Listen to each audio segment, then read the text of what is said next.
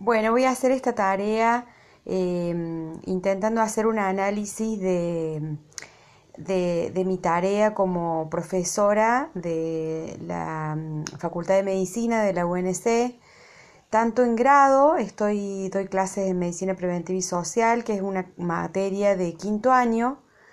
eh, de la carrera de Medicina, y eh, también doy clases en el posgrado en un eh, posgrado en riesgos laborales que es eh, totalmente virtual. Eh, bueno, así que voy a analizar esa, esa tarea, esas dos tareas mías, a la luz de las lecturas, los videos, las conferencias que nos han propuesto desde el curso. Bueno, em, desde el punto de vista de, de mi tarea, eh, la tarea que vengo realizando, el posgrado, es virtual y lo coordino desde hace mm, unos ocho años más o menos, eh, ocho o nueve años. Así que bueno, ahí tengo un trabajo importante en la virtualidad que me gustaría eh, comentarles cómo lo, cómo lo vengo viviendo, digamos, bueno, interpretando las lecturas y demás. Me, mm, todas las lecturas, sobre todo la última, la, mm, el capítulo del libro que nos hicieron leer para esta, la, segunda clase, la tercera clase, perdón, em,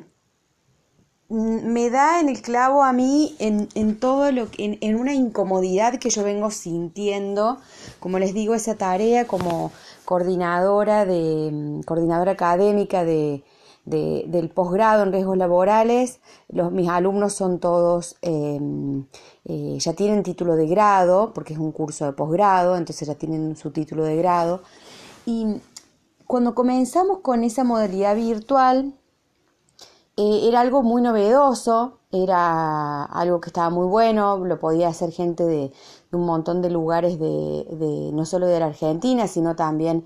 tenemos alumnos de, otras, de otros países. Así que bueno, teníamos eso como novedoso, ¿no es cierto? el material que proponíamos era muy novedoso también. Eh, su forma, em, hacíamos PowerPoints, hacíamos eh, con, con, un documento, hacíamos documentos nuevos, le poníamos muchas figuras, muchos colores, muchas... Las actividades también eran muy como amenas. Bueno,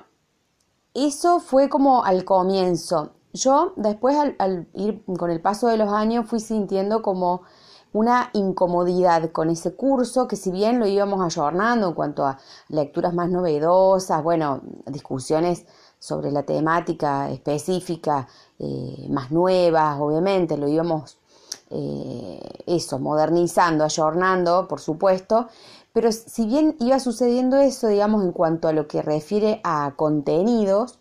no era así en cuanto a su estética o en cuanto a su forma de transmisión. Eso lo, voy entendiendo como ahora, a la luz de las lecturas que ustedes nos proponen eh, y de los videos y demás, yo ahí voy entendiendo cuál era mi, incomodidad.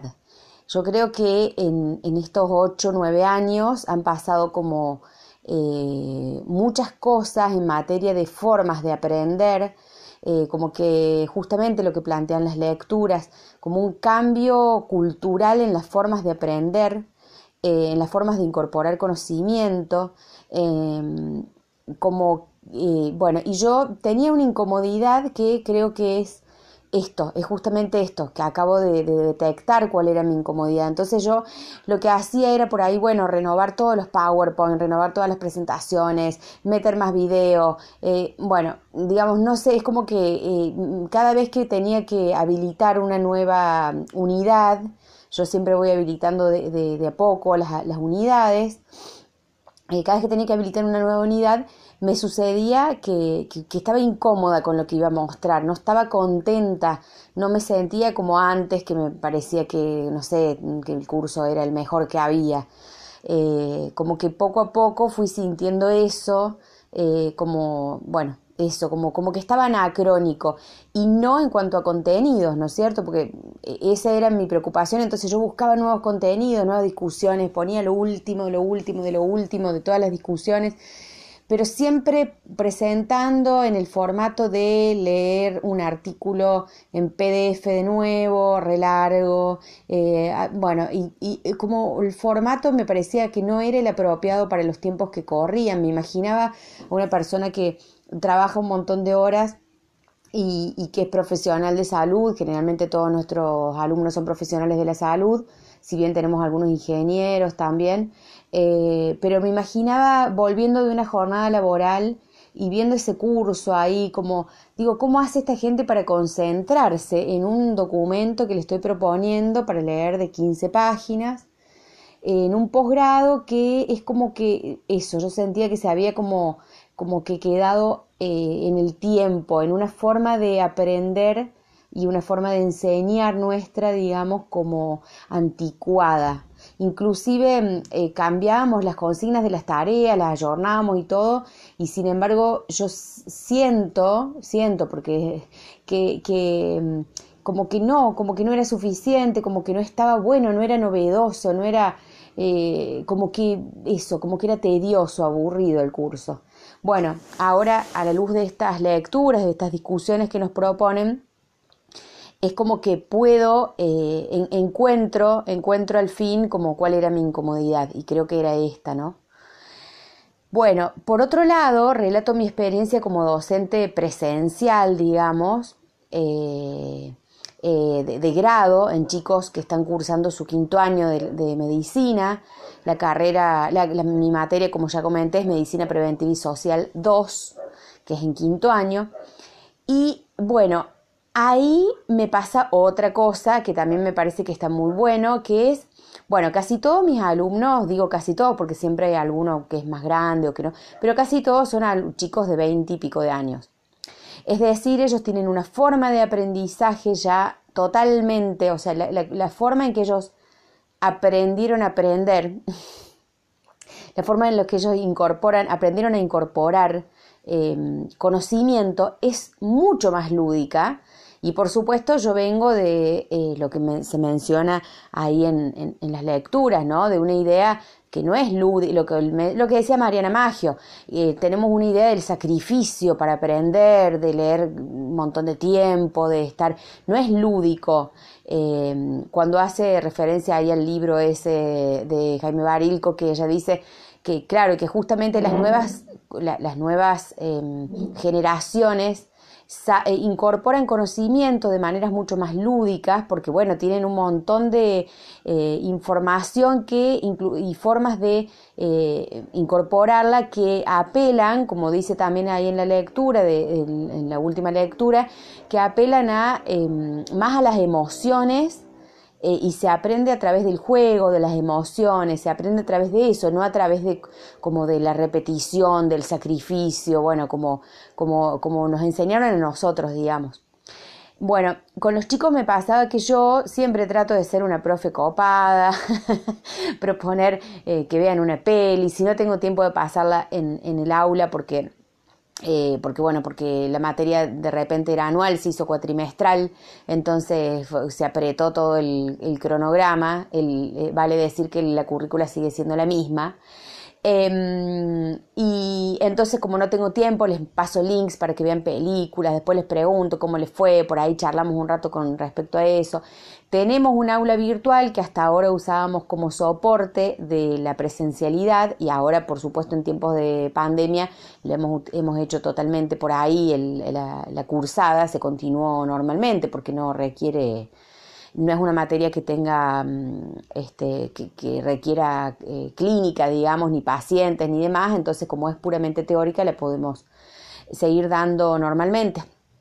con algunos cambios, por supuesto, en, los materiales de estudio y demás. Ayornamos todos los materiales de estudio este año de cada una de las unidades. Fue un trabajo así como importante para los, profes. Eh, en, bueno, el titular de la cátedra nos pidió ayuda, así que hicimos todo, bueno, hicimos realmente un trabajo como de ayornar y de ponernos ahí las pilas en, en, que sea la mejor información que tenemos disponible para los alumnos, la de mejor calidad y demás. También como que hicimos unos PowerPoint re lindos para que los chicos los disfruten, para que no, para sacarles un poco la mala onda y qué sé yo. Y a pesar de eso, yo siento la misma incomodidad que me pasa, lo que me pasa con el posgrado. Si son nuevitos, todos los contenidos son nuevos, hemos incorporado un montón de discusión sobre coronavirus, o sea, qué más nuevo que eso. Em, y sin embargo, siento la misma incomodidad que, eh, siento, con, que siento con el posgrado que enseñamos de una forma que no sé si los chicos pueden apropiarse. Digamos, yo les llevo 20 años, 20 y pico de años a estos chicos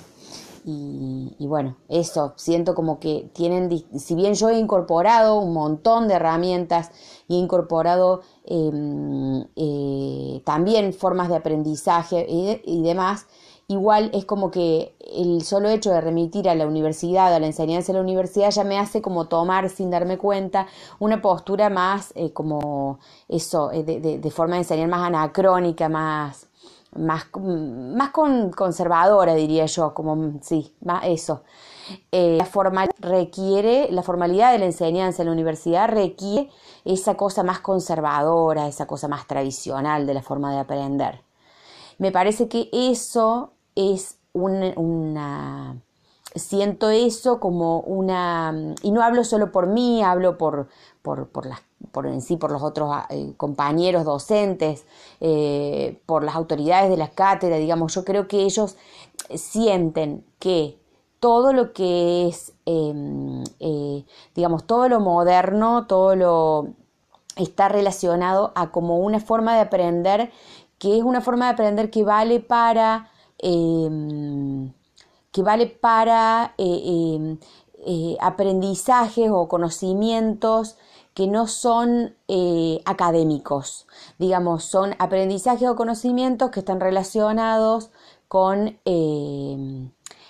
con, también con el juego, con la recreación, digamos. Yo creo que eso es una barrera que eh, las generaciones, mi generación y quizás la generación de profe más viejos todavía, yo soy una de las más jóvenes, soy la profe más joven en la cátedra em, y tengo 41 años, o sea que tengo compañeros, digamos, mucho más grandes y eh, creo que esa es quizás la primera barrera eh, que tenemos que atravesar para poder ayornarnos a las nuevas formas de aprendizaje y, que eso también nos va a hacer sentir más cómodos dentro del aula, porque mm, se nota cuando, eh, cuando uno está dando una clase y los chicos se aburren, los chicos como, Una vez me pasó que yo me sentía la mejor profe del mundo porque había pasado una peli recopada, eh, un documental de Michael Moore que... Em, eh, hacía toda una, una comparación de los sistemas de salud de distintos países del mundo, se llama Psycho, la película, es muy buena, es muy buena, ya tiene sus años, esto fue hace unos años, y yo me sentía la mejor profe del mundo, más o menos, llevando esa peli ahí, discutiéndola y demás.